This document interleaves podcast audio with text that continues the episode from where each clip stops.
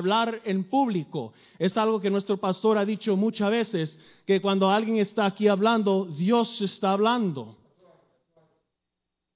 En este verbo relaciona fuertemente con el concepto de hablar en público. El profeta es la boca por lo cual Dios habla a los hombres.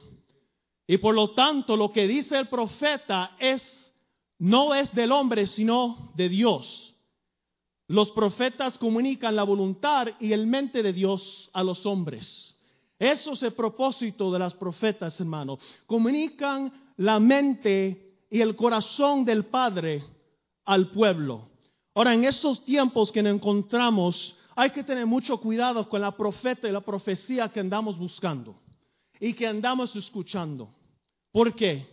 Porque han, habido muchos, por falta de una mejor palabra, sinvergüenza, personas abusadores que han abusado de las personas, sean porque no realmente han recibido al Señor Jesucristo como su Salvador o porque tal vez ellos mismos no han leído las escrituras.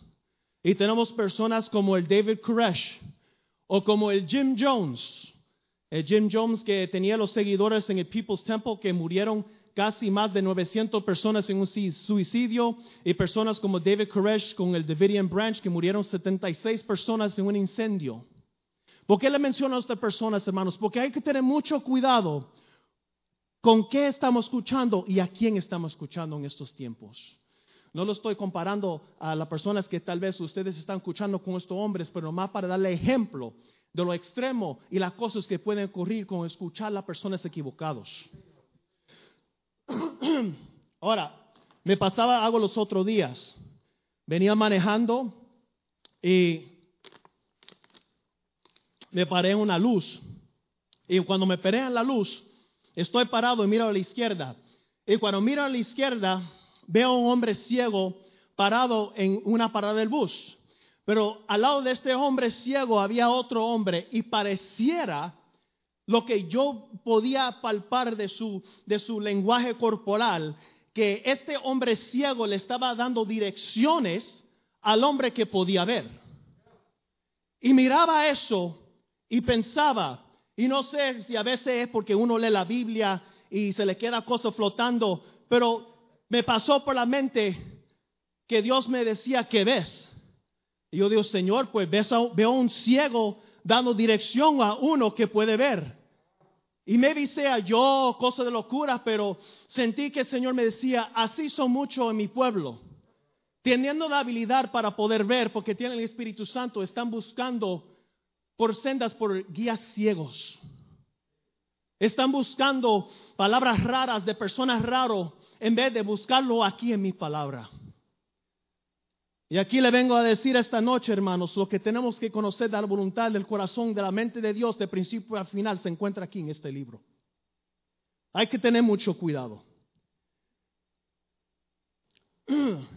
Las profetas, Dios siempre ha enviado, enviado sus profetas al pueblo. Lo que pasa que el pueblo muchas veces lo ha rechazado. Hablaba esto con nuestro pastor los otros días, nos sentábamos y le decía, pastor, no entiendo. Porque en los tiempos antiguos la gente odiaba a los profetas, no lo querían, porque siempre traían mala palabra, siempre traía una palabra de corrección. Y como ahora todo el mundo anda detrás de la profecía, la profeta, y no entiendo, y buscaba la escritura. Y dice, Señor, yo siempre he enviado mi profeta al pueblo, lo que pasa es que no siempre lo han escuchado. Dice la palabra en Jeremías 7, 25 a 26. Desde el día que sus antepasados salieron de Egipto y hasta ahora, no he dejado de enviarles mis servidores, los profetas. Lo he hecho una y otra vez. Y a pesar de todo eso, ellos no, no me obedecen ni me prestan atención, sino que son peores que sus antepasados. Hermanos, no es que Dios no envía a sus profetas, no es que Dios no envía su palabra, es que muchas veces hay muchos que no prestan atención porque no es la palabra que quieren oír.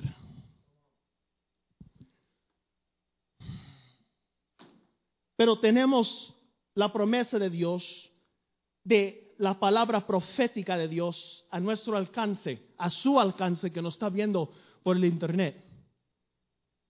Y lo dice así en 2 de Pedro 1.19. Por eso estoy completamente seguro de que el mensaje de Dios que anunciaron los profetas es la verdad. Que esta palabra es la verdad. Y más aún dice, por favor, préstanle atención a este mensaje, pues le dirá cómo vivir hasta el día en que Cristo vuelva y cambia sus vidas. Así que hermanos, en estos tiempos turbulantes que nos encontramos, tengamos cuidado a quién estamos escuchando y qué estamos buscando en vez de estar buscando la respuesta en la palabra de Dios. Porque la palabra de Dios presta atención a este mensaje. Este mensaje le va a llevar a los caminos como deben vivir hasta que Cristo regrese.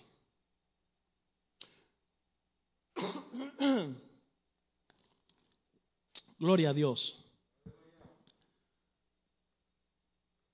Ahora, todo esto para entrar a nuestra a, la profeta, vamos a estar hablando hoy de este libro del profeta de Joel. Ahora, Joel era una profeta, una de las profetas menores y tenía un mensaje. Y esto era su mensaje. El mensaje de Joel era lo siguiente. El pueblo de Judá se había vuelto próspero y complaciente tomando ventaja de las bendiciones, se volvieron egocéntricos, idólatras y pecadores. Joel les advirtió que este estilo de vida inevitablemente traía, traería el juicio de Dios. Esto es el mensaje y la profeta de Dios. Ahora, ustedes me han escuchado antes que he hablado de esta palabra de complacencia. Y ahí se me fue la señal en el televisor. Por favor, si me pueden poner otra aquí, otra vez aquí, por eso venimos listo. Gloria a Dios. Gloria a Dios. Ah, allá tiene que darle el botón, como le había enseñado. Ahí no tiene que dar nada con la pantalla. Gloria a Dios. Dios le había dado a, o, le había dado antes de lo que esto de complacencia. Y busqué en la palabra para traerle un ejemplo de esta complacencia del pueblo. Eh, estamos teniendo dificultad, todavía tengo esta pantalla apagada, si me lo pueden arreglar. Ahí está, gracias, gracias. Gloria a Dios. Y aquí tenemos un ejemplo en el libro de Amos. Amos, estos de los profetas menores, ni siquiera Amos venía de ningún descendiente de sacerdotes. Amos era simplemente un pastor que Dios lo llamó para que fuera profeta, hermanos. Pero esta es la palabra que tenemos un ejemplo de la complacencia del pueblo que había desarrollado en sus corazones. Y dice, ustedes dicen, cuando pasará la fiesta de la luna nueva, para que podamos vender grano, o el día de reposo para que pongamos a la venta el trigo. Quiero que entienda que lo que lo estoy leyendo, hermanos. El pueblo de Dios está participando en las fiestas de vidas, en las fiestas de la luna nueva, en las fiestas de vidas, en el día de reposo. Y mientras están ahí en las fiestas solemnes, deben dar su atención, prestando su atención y su adoración hacia Dios, están pensando, ¿cuándo acabará esto para que pueda volver a hacer las cosas que yo quiero hacer? Y mi pregunta es, lo que nos están sintonizando, lo que nos están viendo, ¿cuántos así cuando estaban en la iglesia pensaban igual? ¿Cuántos aquí estaban aquí en la silla eh, porque el pastor o el, mensajero, el evangelista pasaba de cinco minutos, estaban pensando cuándo terminará este servicio para que podía ver la partida de fútbol? ¿O cuándo va a terminar esto para llevar a un muchacho a Disneyland? ¿O que no trabajaba en el domingo porque había ganado el billete?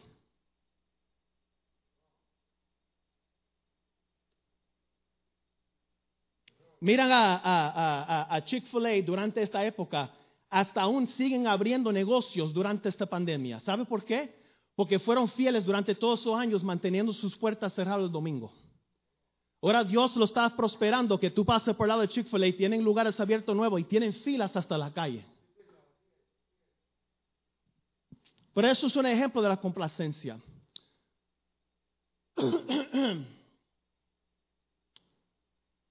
Estoy teniendo un poquito de dificultad aquí, no quiere pasar al siguiente slide. Por favor, me ayudan allá, muchachos. Ahí está. Ahora, este va a ser nuestro versículo principal para esta noche, Joel 1, 1 al 4. Me pueden seguir allá en sus hogares. Yo sé que los muchachos, gracias por toda su ayuda, le van a poner eso para que lo lean allá en su casa. Y la palabra de Dios dice así. Dios le dio un mensaje a Joel, hijo de Peteoel. Y Joel se lo comunicó al pueblo de Israel. Primeramente, la palabra no vino de Joel. La palabra vino de Dios y Dios se lo comunicó al pueblo. Y dice, ponga mucha atención ustedes, jefes del pueblo, y todos los que viven en este país. Cuatro plagas de saltamontes han venido sobre nuestra tierra y han acabado con vuestras siembras. ¿Cuándo han visto ustedes algo así? Ni siquiera los antepasados de ustedes vieron en su vida algo parecido. Cuéntaselos a sus hijos para que ellos a su vez se lo cuenten a sus nietos, bisnietos y tataranietos. Mira esta palabra del profeta Joel. profeta Joel está predicando, está dando una palabra de profecía al tribu de Judá. Ahora, después de esto iba a venir el pueblo de Babilonia, le iba a caer encima, pero antes de eso ocurrió algo en su pueblo donde vino una plaga de langostas. Y dependiendo de la versión que tú lees, dice que fueron cuatro cuatro este, plagas o cuatro líneas de langostas. En otras palabras, venían unas langostas, comían algo, venían otras, venían otras, venían otras. Y la cosa es que rasgar terminaron con todo lo que había. Ahora, Joel está diciendo al pueblo, cuando ustedes han visto algo así y está llamando la atención a todos los jefes, a todo el tribu, que prestan atención. Ahora mi pregunta es, ¿Dios tiene nuestra atención? ¿Cuándo nosotros o nuestros antepasados hemos visto algo así? ¿Cuándo ustedes en su tiempo, en el tiempo de sus abuelos o sus tatarabuelos, han visto un tiempo que todo el mundo está en cierre, que todo está cerrado? ¿Cuándo han visto que todos los parques de recreo cierran por más de un día? ¿Cuándo han visto los estadios que se llenan de millones de personas por todo esportes de deportes vacío? ¿Cuándo ustedes o sus abuelos o sus tatarabuelos han visto una fila del tipo de Black Friday simplemente para entrar a un supermercado para comprar papel de baño, pan o leche? Nunca. La respuesta es nunca han visto algo así. Solo la pregunta es, ¿Dios ya tiene su atención?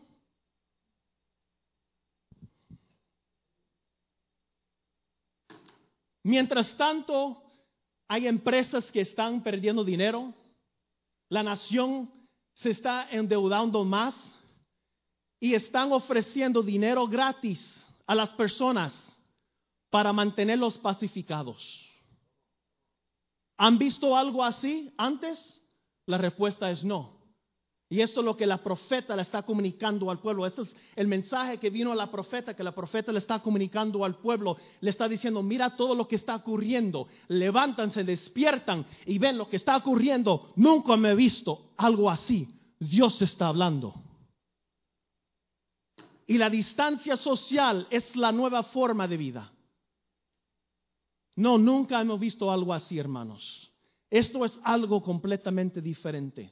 Sea lo que sea su opinión en cuanto a esta pandemia, sea real o no, realmente no tiene importancia. Lo que tiene importancia son las consecuencias la consecuencia de mantener todas estas personas en sus casas, fuera de sus trabajos, hay lugares que están cerrando. De esos muchachos que están en la escuela obligando a los padres que se mantienen ahí con niños pequeños para cuidarlos. Créele o no si la pandemia es real o no, no estamos hablando de eso, pero el efecto que va a tener, tener sobre esta nación, el efecto que está teniendo ahora mismo es real. So, la cosa es, yo le pregunto, como preguntó la profeta, ¿han visto algo así? Y la respuesta es no. Pero la pregunta es, ¿te estás preguntando qué es lo que Dios quiere decir con esto?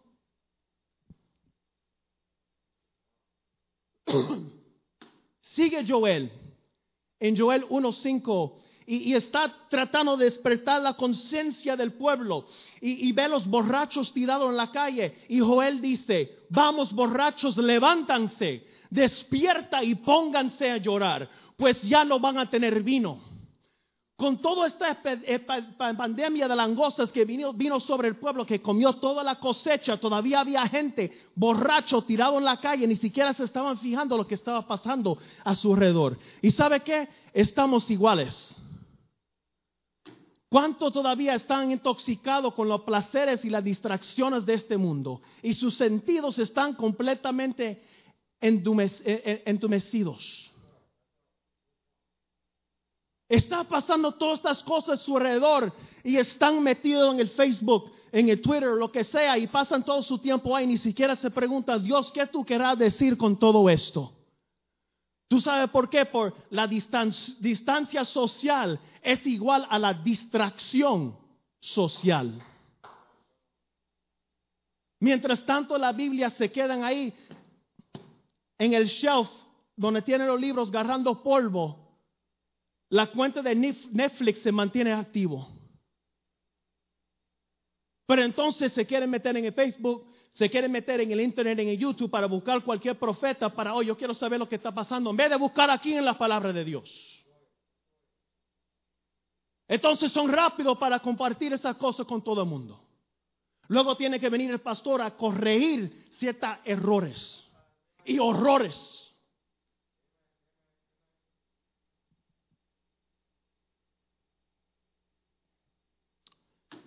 No solamente afecta, Joel dijo que también afectaría la casa de Dios. Mira lo que dice en Joel 1.9. También lloran los sacerdotes que están al servicio de Dios, pues nadie lleva al templo ofrenda de vino de cereales. Oh. Joel dice, hasta los mismos sacerdotes del pueblo van a llorar. Porque como pasó la pandemia de la langosta, cosa que nunca han visto a más, ni siquiera el pueblo trae la ofrenda a la casa de Dios. Ver, hermanos, esto no solamente es una prueba, va a ser una prueba también por los corazones de muchos pastores.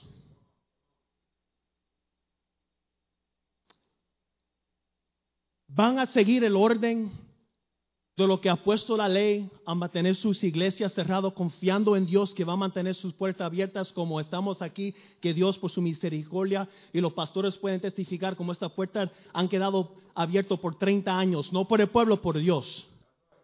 O van a arriesgar abrir sus puertas porque quieren el diezmo. Nosotros no juzgamos, eso solamente lo saben ellos y Dios. Pero aquí está la cosa, está claro en la palabra que esto es tiempo de prueba, tanto como para los miembros como los pastores. Y para los miembros, cuando recibieron ese cheque, ¿sacaron su 10% para la casa de Dios?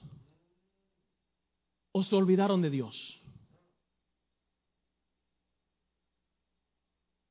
Dios está probando nuestros corazones, tanto como ustedes, tanto aquí como esta casa, hermanos es el tiempo de prueba. ¿Vas a ser fiel a Dios?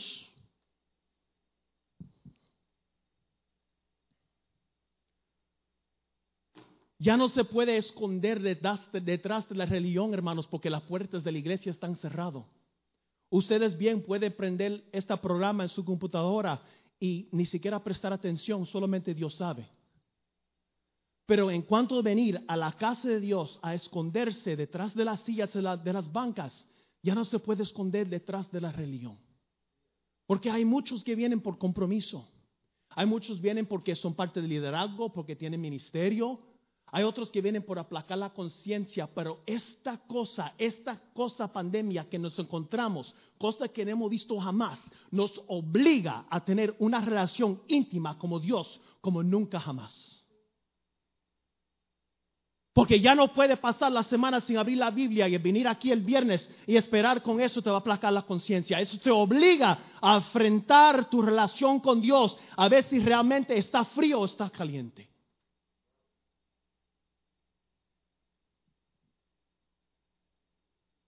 Llegó un punto que el pueblo de Israel hacía todo lo que Dios pedía. Le traían el sacrificio, le traían, este, este, la cantaban, la adoraban, pero su corazón estaba lejos de Dios. Amos 5, 21, 23 dice el Señor a su pueblo Israel, detesto y aborrezco sus fiestas religiosas, religiosas. No me agradan sus cultos solemnes, aunque me traigan holocaustos y ofrendas de cereales. No los aceptaré ni prestaré atención a los sacrificios de tu comunión de novillos y cebados. Alejar de mí el bullicio de tus canciones. No quiero oír la música de tus cítaras, pero que fluye el derecho como las aguas y la justicia como el arroyo inagotable. Lo que dice el Señor es que están haciendo todas las cosas que yo deseo ver, pero el corazón no está ahí. Y ahora que no estamos en la iglesia, nos pones en una situación en nuestros hogares para realmente autoexaminar nuestra vida espiritual. Y eso debe ser algo que estamos haciendo cada día, hermanos. La palabra en Joel también dice, no que solamente fue algo que no habían visto, que vinieron las angostas, no solamente que, que, despiertan los borrachos, no que solamente que hasta los sacerdotes iban a ser afectados, pero dice que la misma alegría del pueblo se había perdido.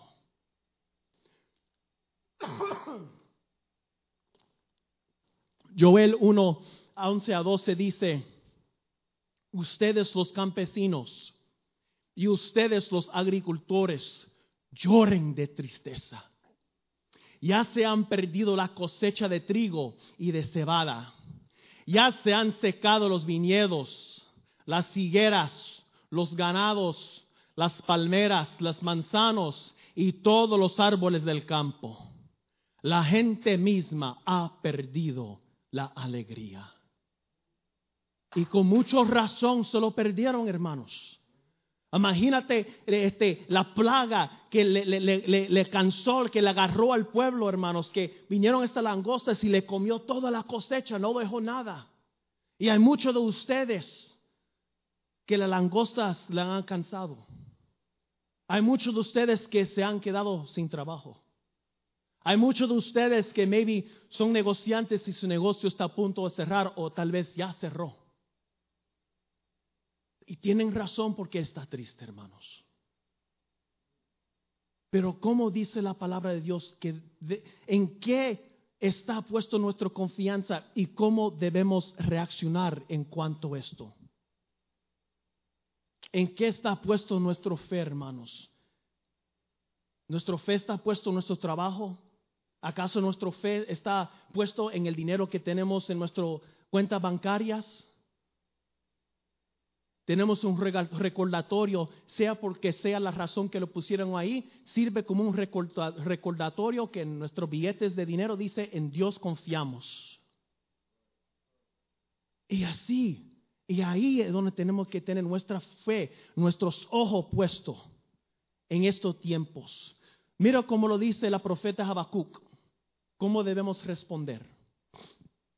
La profeta Habacuc en Habacuc 3 dice, aunque la higuera no florezca, ni haya fruto en las vides, aunque falleció la cosecha del olivo y los campos no produzcan alimentos, aunque en el aprisco no hay ovejas ni ganado alguno en, en los establos, aún así yo me regociaré en el Señor, me alegraré en Dios, mi libertador.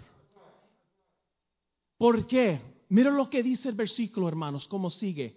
Porque el Señor omnipotente, eso quiere decir el Señor todopoderoso, es mi fuerza, es tu fuerza que me está escuchando esta noche. Da a mis pies la, la ligereza de una gacela y me hace caminar por las alturas.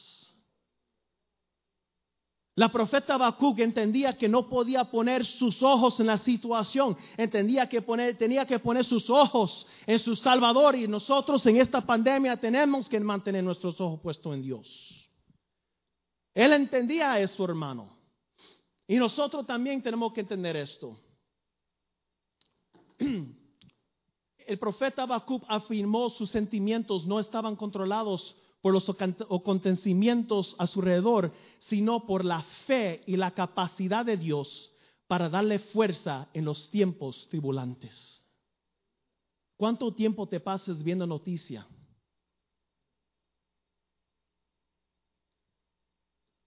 Y entonces te vuelves un ocho. Hay que cerrar la ventana. Hay que limpiar esto. Hay que hacer aquello. Hermanos, ponga su fe en Cristo mantenga sus ojos puestos en Dios durante estos tiempos, hermanos. Ahora voy a tocar un poquito en esta nación, hermanos. Ahora, antes de entrar aquí, no malinterprete, yo trabajaba para el militar aquí en Estados Unidos y también sigo trabajando para el gobierno en una capacidad. Y no soy antipatriota, al contrario. Pero hay cosas que tenemos que reconocer con todo eso que está ocurriendo y con la realidad de esta nación a que nosotros pertenecemos. Porque puede ser algunos de ustedes, mis hermanos, eso está todo bien, pero mi relación con Dios es sólido, siempre ha sido así. Amén, hermanos. Pero ¿sabe qué? Nosotros pertenecemos a una nación.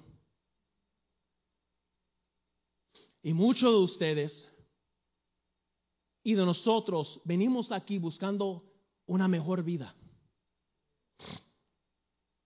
Porque pensábamos que las cosas que ocurrían en nuestros países jamás iban a ocurrir aquí. Pero como tengo el foto ahí puesto, nosotros no somos intocables.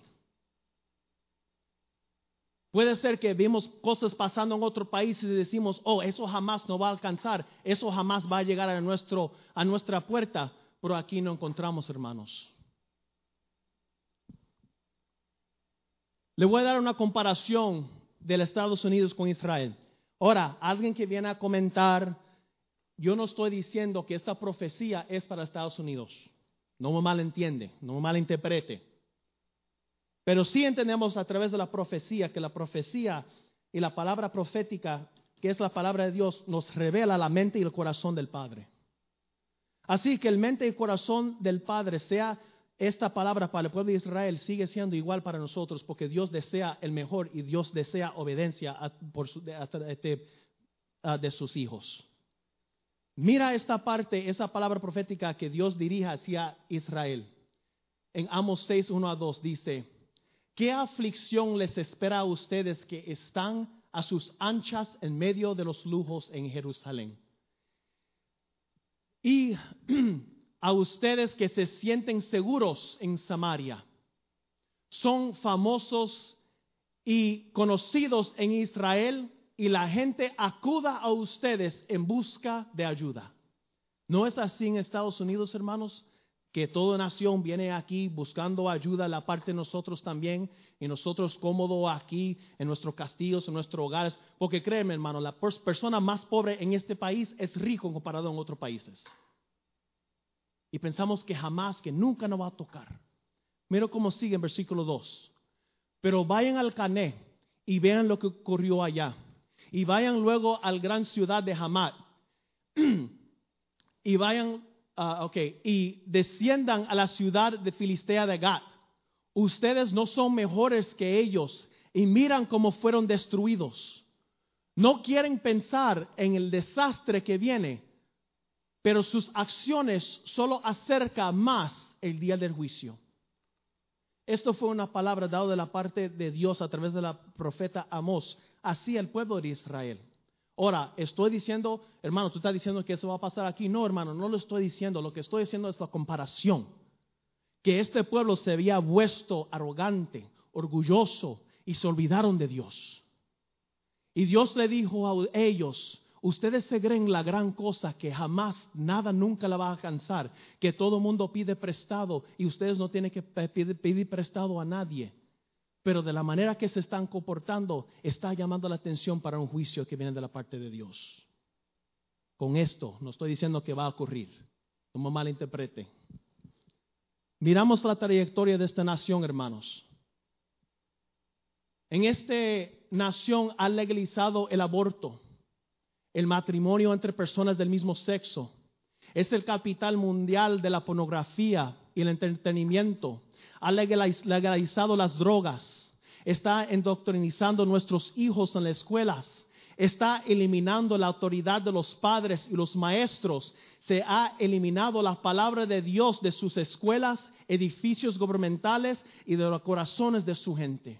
Y un lugar donde había los diez mandamientos, ahora tuve una estatua del Baphomet. Eso no es una palabra contra Estados Unidos, hermanos, es una palabra que abremos los ojos y nos demos de cuenta en los tiempos que estamos viviendo. Hay una influencia demoníaca en este país, hermano. Hasta las mismas leyes que, que, promueven la matanza de niños, el matrimonio entre personas del mismo sexo y quitando la palabra de Dios de toda parte, demuestra eso. Somos parte de esta nación, hermanos, aunque somos el cuerpo de Cristo. Le voy a dar otra comparación. Ahora, otra vez, no estoy diciendo que el Estados Unidos representa a Babilonia en Apocalipsis. No estoy diciendo eso, hermanos. Lo que le quiero dar y lo quiero enseñar son las semejanzas en el espíritu que esta nación está obrando. Tenemos este gran ídolo en Nueva York, que es la misma ídolo de la Ásera, que era la misma cosa que los judíos adoraban y la tenemos en nuestro distrito, distrito financiero en Nueva York. Pero lo miramos como algo normal. Mira lo que dice Apocalipsis 18, 2 a 3. Dio un fuerte grito, ha caído Babilonia, cayó esa gran ciudad, se ha convertido en una casa para los demonios, es una guardia para todo espíritu inmundo, unido para todo buitre repugnante y una cueva para todo animal sucio y espantoso, pues todas las naciones se han caído debido al vino de su apasionado inmoralidad. Los reyes del mundo cometieron adulterio con ella debido a su deseo por lujos excesivos. Los comerciantes del mundo se han enriquecido. No me malinterpretan, no estoy diciendo que el Estados Unidos es lo que están hablando en Apocalipsis. Lo que quiero llevar y lo que quiero hacer entender es mirar el espíritu que está trabajando en este país. El espíritu que se ha manifestado. La palabra de Dios dice que a muchos se lo da, muchos se le espera. Y este país, hermanos, tiene una gran influencia sobre nuestros países. Una gran influencia. Una vez esta nación se paraba en la brecha y decía que era una nación bajo, Dios en sus normas y, y, y, apoyando a la familia y todo eso se ha ido al borde. Todo eso ya no existe, hermanos. Casi no existe.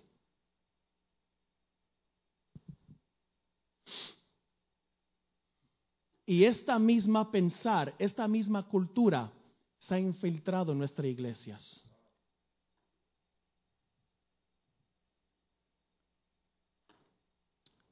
Siguiendo la niña de Joel, llega un punto que Joel dice, o mejor Dios le dice a través de la profeta, ¿sabe que Tienen que entender que es un tiempo de lamento y es un tiempo de arrepentimiento. Joel 1, 13 a 15 dice, reúnan al templo a los israelitas y a sus jefes para que ayunen y oren a Dios. Nuestro Dios viene y está cerca el día. Será un día de, destrucción por el parte todopoderoso. Hermanos, ¿le estoy aquí compartiendo una palabra que va a haber destrucción sobre este país? No, no me malinterprete. Le estoy usando la palabra profética de Dios para traerle un mensaje, algo parecido que pareció en el tiempo de Joel. Pero así como en el tiempo de Joel, que Joel está llamando la atención al pueblo, cuando han visto algo así, Dios nos dice a nosotros, es un tiempo de lamento. Es un tiempo que abrimos, los ojos y reconocemos los tiempos que estamos viviendo. Que dejamos de excusar la porquería que pasa a nuestro alrededor y mirarlo como si fuera algo normal. Porque no es normal. Lo que pasa es que hemos vuelto insensible por la porquería de este mundo y la vemos como normal. Es un tiempo de lamento. Hace poco nuestro presidente llamó una atención, llamó un día de, de, oración en ayuno. ¿Cuándo fue la última vez que nosotros vimos algo así? Por eso el título es Reconociendo los tiempos, un tiempo, un llamamiento para el arrepentimiento, hermanos. Vamos a reconocer los tiempos, vamos a abrir los ojos, hermanos, miramos los tiempos que nos encontramos. Vamos a mirar aquí lo que dice este señor. Maybe ustedes la conocen o no. Este señor es el secretario Antonio Guterres de la ONU o la Operación de las Naciones Unidas. Y eso es un quote de él, ustedes lo pueden buscar. Vamos a ver lo que dice en los tiempos que encontramos. Dice, Antonio Guterres dijo que el mundo está en guerra con un virus y advirtió que una recesión global, quizás de dimensiones récord, es casi una certeza. Esto requiere una respuesta global coordinada. Eso también significa diseñar respuestas fiscales y monetarias. ¿Tú sabes qué quiere decir eso? Reunir todo el dinero de las naciones y hacerlo un solo dinero. Eso lo vemos en Apocalipsis, eso lo vemos en los tiempos finales. Eso no lo estoy inventando, hermanos, eso lo está diciendo el secretario de, la ONU. Dice, Guterres enfatizó la necesidad de solidaridad y dijo que los líderes políticos, religiosos y comunitarios deben transmitir un mensaje muy fuerte de la que lucha contra el COVID-19 y debe hacerse en conjunto. ¿Ustedes entendieron lo que él, está diciendo? Él está diciendo, primero tenemos que hacer algo mundial, porque esa es la ONU, en cuanto al dinero. Porque esto va a traer, como le había dicho al principio, créelo o no lo que está pasando, está teniendo un efecto sobre nuestra economía. Y están llamando que tenemos que hacer algo en cuanto de eso. Y a la vez está llamando a todas las religiones, a todas las personas políticas y comunitarias para unirse. Hermanos, tenemos que ver los tiempos que estamos. Mira, hermanos, no tiene que pasar nada para que nos vayamos con Cristo. El rapto viene y se va. Pero sí van a haber cosas durante la, la tribulación y la gran tribulación. Y ya se están manifestando cosas de este lado, en la era de la gracia, que va a ocurrir allá en la tribulación, que ya estamos viendo que se está empezando y se está movilizando. ¿Cuánto tiempo cree que nos queda? Yo no sé, hermanos, no estoy poniendo tiempo. Lo que le quiero dejar es hacer entender es que ya es hora que nos levantamos. Ya es hora que se despiertan. Ya es hora que dejan de jugar la iglesia. Ya es hora de que si ustedes está un, un, pródigo que regresa a la casa de Dios, que regresa a los pies de Cristo, porque Él es misericordioso. Que dejemos de jugar con Dios, hermanos.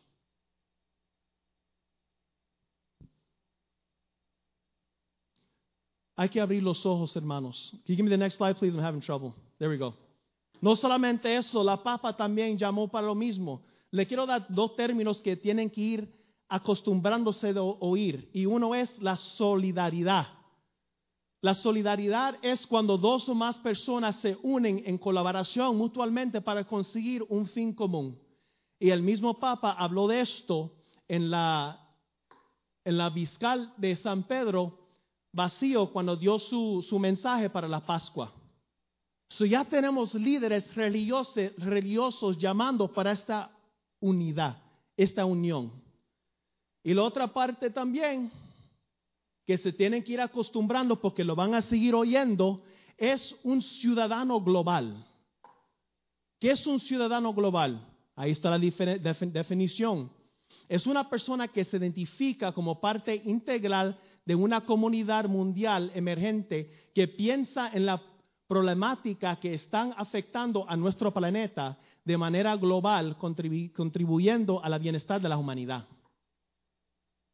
Y The WHO, la Organización Mundial de Salud, fue tan bonito que tiraron una fiesta mundial para mantener todo el mundo pacificado en sus casas, oyendo música de todas estas artistas paganas que tienen a nuestros hijos intoxicados con esa música que es basura.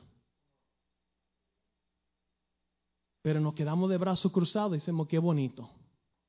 Hermanos, tenemos que abrir los ojos, tenemos que reconocer los tiempos. No estoy hablando mal de ninguna organización, no estoy hablando mal de la Iglesia Católica, de la Papa, simplemente le estoy trayendo algo para despertar su conciencia, para que ven en qué tiempos estamos. Jesús dijo esto, hipócritas. Yo no estoy diciendo hipócritas, hermano. Esto lo dijo Jesús, hablando a los fariseos. Hipócritas, ustedes saben interpretar la apariencia de la tierra y del cielo. ¿Y cómo es que no saben interpretar el tiempo actual? En otras palabras, ustedes ven una nube, van a llover y no pueden ver todo lo que está pasando a su alrededor y no pueden entender el tiempo que nos encontramos. Hermano, tenemos que abrir los ojos, tenemos que recordar y darnos cuenta en el tiempo que nos encontramos. Aquí puse esto porque ya para este punto ya debe haber muchos que ya no quieren seguir escuchando lo que le estoy diciendo. Y están diciendo, hermano, pero yo no, yo no me sintonicé para escuchar esto, dime algo bonito. Predica bonito, por favor, predica que todo esto va a pasar, que Dios me quiere bendecir. Hermanos, yo no soy ninguna profeta. Pero te voy a decir, cuando la profeta traía una palabra, así se comportaba el pueblo. Pero ¿sabe qué? Yo lo voy a decir a ustedes como dice Pablo. Y así lo que decía Pablo, si bien lo entristecí con mi carta, no me pesa. Es verdad que antes me pesó porque me di de cuenta de que por un tiempo mi carta lo había entristecido. Sin embargo, ahora me alegro, no porque se hayan entristecido, sino porque su tristeza lo llevó a un arrepentimiento. La tristeza que proviene de Dios produce el arrepentimiento que lleva a la salvación. So así, hermanos, si esta palabra le incomoda, si hay algo que he dicho en esta noche que le, le molesta, hermanos, se lo digo con amor. Se lo digo para que despiertan, hermanos, para que dejan de jugar con las cosas de Dios, que dejan de vivir en la vida de pecado, hermanos. Toma la cosa de Dios serio, abre los ojos, ve la cosa, investigan por ustedes mismos, abren la palabra de Dios y miren las cosas, los acontecimientos que están pasando a nuestro alrededor. Y dase de cuenta, hermanos. Solo voy a decir de esta manera. Jesús dijo una parábola. Yo creo que Lucas 13 por ahí, no tiene que buscarlo, ustedes lo pueden buscar en su tiempo. Y la parábola fue así. había un señor que tenía dueño de una tierra. Y había un, palo que, creo que era un palo de higo. Y vino el dueño por tres años corrido y veía el palo y el palo no daba fruto. Y llegó el tercer año y fue y habló con la persona que cuidaba el terreno. Dijo, ¿sabe qué? Este palo van tres años que yo he venido y este palo no da fruto. Córtalo, arráncalo. ¿Por qué debe gastar el terreno bueno? Y el que estaba cuidando el terreno dijo, Señor, amo, dale otro año más. Y yo voy a quitar la tierra alrededor y lo voy a poner abono y lo voy a poner agua y lo voy a cuidar. Y dale otro año más, Señor, a ver si dar fruto. Y el amo dijo, está bien. ¿Cuántos de nosotros Dios ya hace tiempo que quería arrancarnos de aquí de la tierra y Dios sigue dándote una oportunidad para que pongas su vida en orden? Y siguen jugando con la cosa de Dios. Hermano, Dios me ha guardado de muchas cosas. Con Dios no se puede jugar, con Dios no se puede burlar, hermanos.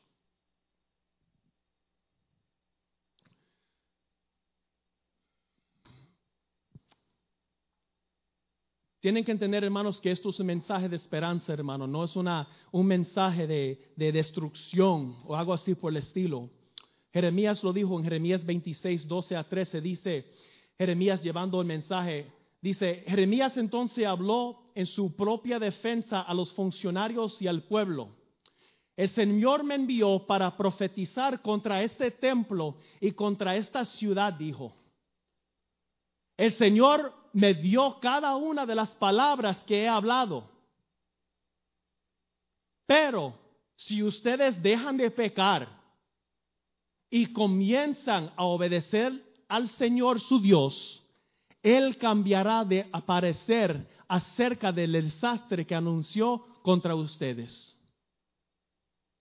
La profeta Jeremías no se disculpó por el mensaje que llevó al pueblo, porque dijo, el pueblo que le estoy llevando fue el, mismo mensaje que Dios me dio. Pero sí lo que quiero dejar saber que es una palabra de esperanza. Porque si Dios se lo está dejando saber, como hacía a través de las profetas, es porque todavía hay tiempo. Todavía hay tiempo para cambiar. Vemos eso, hermanos. Ustedes conocen mejor que yo el, cuento de, la, de la profeta Jonás. Dios le envía para que lleva una palabra a Nínive. No quería, termina ahí y por 40 días anda la profeta caminando de un lado, a de un lado al otro en el pueblo. En 40 días Dios va a destruir todo, arrepiéntanse. Esa era su palabra, eso era el mensaje. Pero la palabra impactó al rey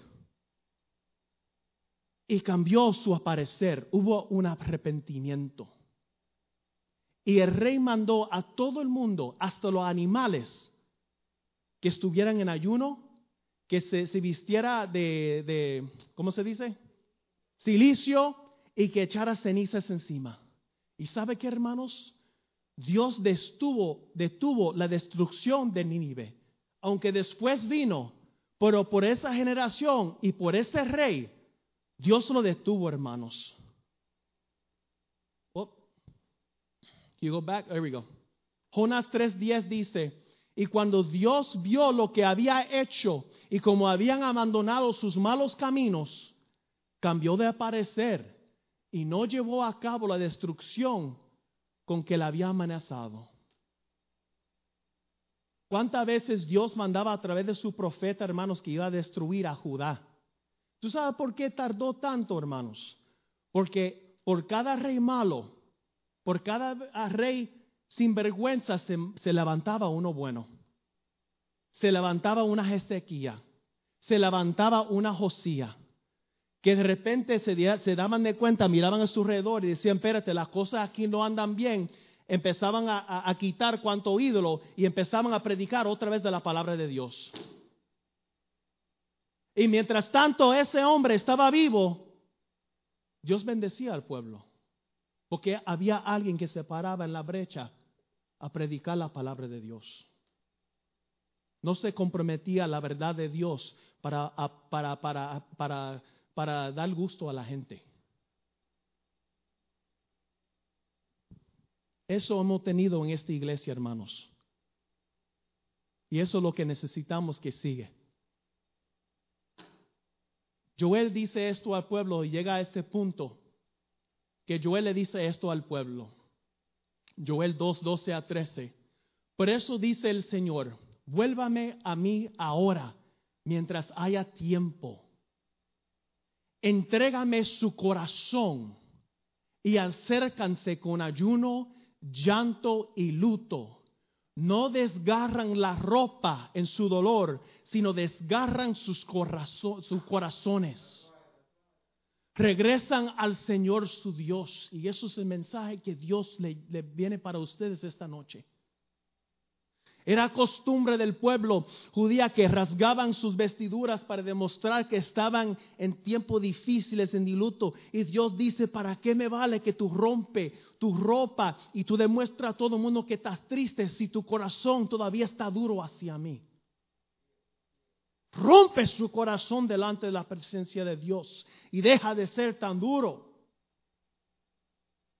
¿Cuánto tiempo Dios está tocando la puerta de su corazón y le sigue cerrando? ¿Cuánto tiempo Dios está tratando con ustedes con la misma cosa otra y otra vez? Y hermanos, si esto no te incumbe, no te preocupes, este mensaje no es para ti, pero tal vez es para alguien que nos está escuchando esta noche. Rompen sus corazones delante de la presencia de Dios, no su vestidura. Un corazón así Dios no lo va a rechazar, hermanos. Todavía hay tiempo. ¿Por qué? Mira lo que dice después en Joel 12:13. Porque Él es misericordioso. Él es compasivo, no es como nosotros, hermanos. Él es lleno de misericordia y compasivo. Dice lento para enojarse y lleno de amor inagotable. Su amor no termina, hermanos, porque Dios es amor. No podemos comprender eso de Dios porque la gente no hace mal y ya la queremos cortar el cuello. Dios no es así con nosotros. Pero estoy aquí esta noche para decirte, tiene que dejar de jugar con Dios y tiene que jugar iglesia. Es tiempo que le entregamos todo, hermanos. Mira los tiempos. Cuando todo esto termina, va a venir a la iglesia a principio, unos cuantas semanas, entonces olvidarte de Dios otra vez.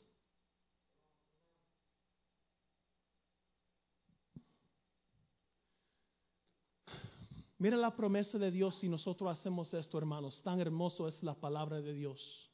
Yo experimenté esto en mi vida propia. Dice Joel 2, 25 a 26. Yo les compensaré a ustedes por los años en que todo lo devoró ese gran ejército de langostas que envié contra ustedes. Ustedes comerán en abundancia hasta saciarse y alabarán el nombre del Señor, su Dios, que hará maravillas por ustedes. Nunca más será avergonzado mi pueblo. Dios promete, hermanos, si ellos y el pueblo respondía con arrepentimiento, si rompían su corazón en vez de su vestidura, Dios lo prometía. Todo lo que llevó la langosta te lo voy a devolver. Y yo experimenté eso en mi propia vida, hermanos, porque el Señor devolvió a mí mi familia. El Señor devolvió a mí mi hijo, mi esposa, y me devolvió a mí años con mi familia que yo había perdido. Yo puedo testificar acerca de eso, hermanos, pero tienen que romperse sus corazones delante de su presencia y deja de jugar con la cosa de Dios, hermanos. Dios es misericordioso, hermanos. Ya estamos terminando, porque estamos hablando de entender los tiempos, estamos empezamos hablando de que la gente anda detrás de la profecía. ¿Tú sabes qué, hermano? Daniel en cautiverio entendió los tiempos en que estaba viviendo. ¿Y tú sabes por qué? Porque leyó la palabra de Dios. La palabra de Dios dice que Daniel, estando en cautiverio, pasaba los tiempos y casi llegaba a los 70 años para que Israel fuera libertado por Dario.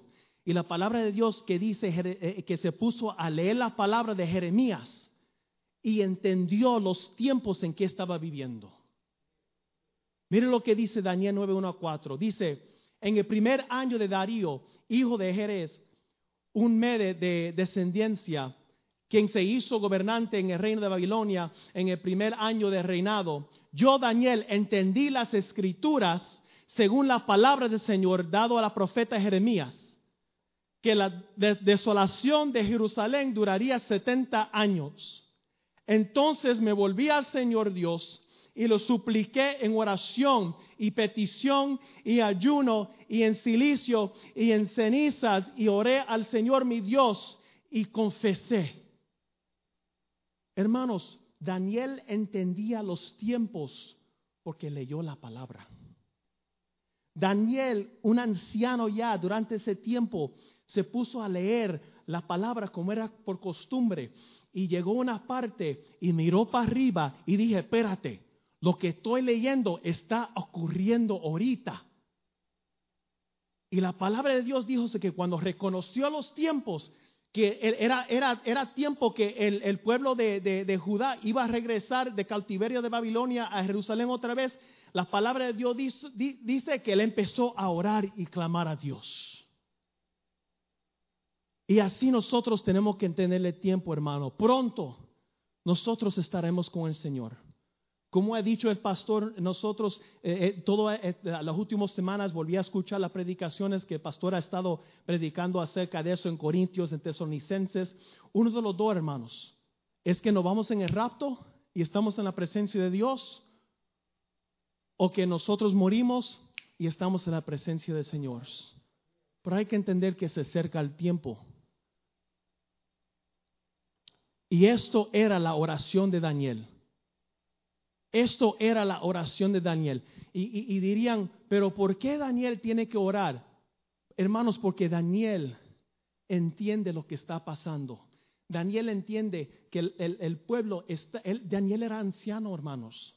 Él no iba a regresar con el pueblo a Jerusalén, pero sabía que la palabra de Dios se iba a cumplir. Y dice la palabra que a él, hasta él confesó su pecado, incluyendo el pecado del pueblo. Y esta era su oración. Oh Dios nuestro, oye la oración de tu servidor Escucha mientras te hago mis ruegos por amor a tu nombre, Señor. Vuelve a sonreírle a tu desolada santuario. Oh Dios mío, inclínate y escúchame. Abre tus ojos y mira nuestra desesperación. Mira como tu ciudad, la ciudad que llevaba tu nombre, está en ruinas. Esto rogamos. Y esta es la parte más hermosa, hermanos no porque merezcamos tu ayuda, sino debido a tu misericordia. Y esta mañana, este, esta noche, disculpen hermanos, llevo tanto tiempo aquí parado con ustedes, ya casi llega la mañana. Pero esta noche queremos terminar con esto y queremos orar esto junto. Daniel está orando, pidiendo al Señor, diciendo, Señor, escucha mi ruego traiga sanidad a tu pueblo otra vez. Bendice tu pueblo, no porque nosotros lo merecemos. No, no en base de eso, pero basado en que tú eres un Dios misericordioso. Y voy a pedir, si todavía están con nosotros, no te haya dormido, que oran esto con nosotros esta noche. Es la misma oración de Daniel, simplemente hemos cambiado algunas cosas para que va parejo con los tiempos que encontramos. Y vamos a orar esto juntos, hermanos, como un pueblo hacia Dios y clamar esto a Dios. Y con eso termino. Oh Dios nuestro, oye la oración de tus siervos Escucha mientras te rogamos por amor a tu nombre. Señor, vuelve a sonreírle a tus desolados santuarios. Oh Dios mío, inclínate y escúchanos. Abre tus ojos y mira nuestra desesperación. Mira como esta nación, la nación que una vez llevaba tu nombre, está en ruinas. Esto rogamos. No porque merezcamos tu ayuda, sino debido a tu misericordia. Amén. Espero, hermanos, que la palabra la haya sido la haya bendecido y gracias siempre por nuestros pastores por esta confianza y se lo entrego al pastor. Dios me lo bendiga, hermanos.